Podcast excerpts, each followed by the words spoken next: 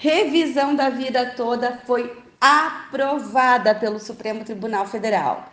Essa é uma conquista que nós, advogados previdenciaristas, estávamos aguardando há mais de três anos. Entre agendamentos de possível julgamento, julgamento anulado, nós tivemos no último dia 1 de dezembro a aprovação, ou seja, o Supremo Tribunal Federal reconheceu a possibilidade de fazer a revisão de benefícios baseados na regra que seria o seguinte: juntar as contribuições de toda a vida do segurado e verificar se esse benefício, na data da concessão, aumentaria daquele que já foi concedido.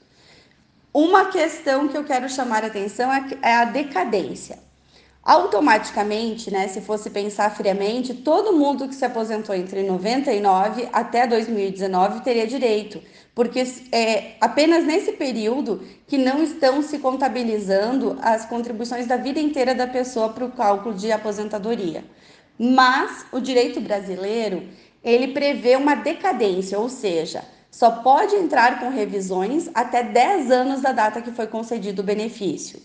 Então, aprovada a revisão da vida toda, quem tem direito a ingressar com ações buscando essa revisão é quem teve qualquer benefício concedido entre 2013 até 12 de novembro de 2019.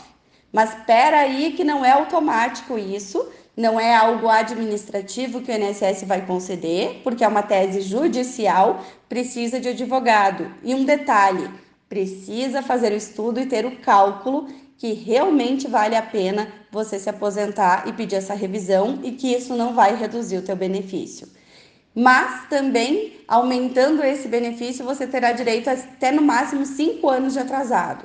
Então, é uma grande conquista, sim. É importante que as pessoas que receberam qualquer benefício entre 2013 até 12 de novembro de 2019 busquem avaliar se tem direito a essa revisão. Quem tem em 2013 tem que correr, porque o ano que vem já vai decair esse direito, e buscar né, o ressarcimento dessas, desses valores pagos a menor pelo INSS. Isso sempre é uma conquista. Era isso por hoje, obrigada por me acompanharem e até a próxima oportunidade.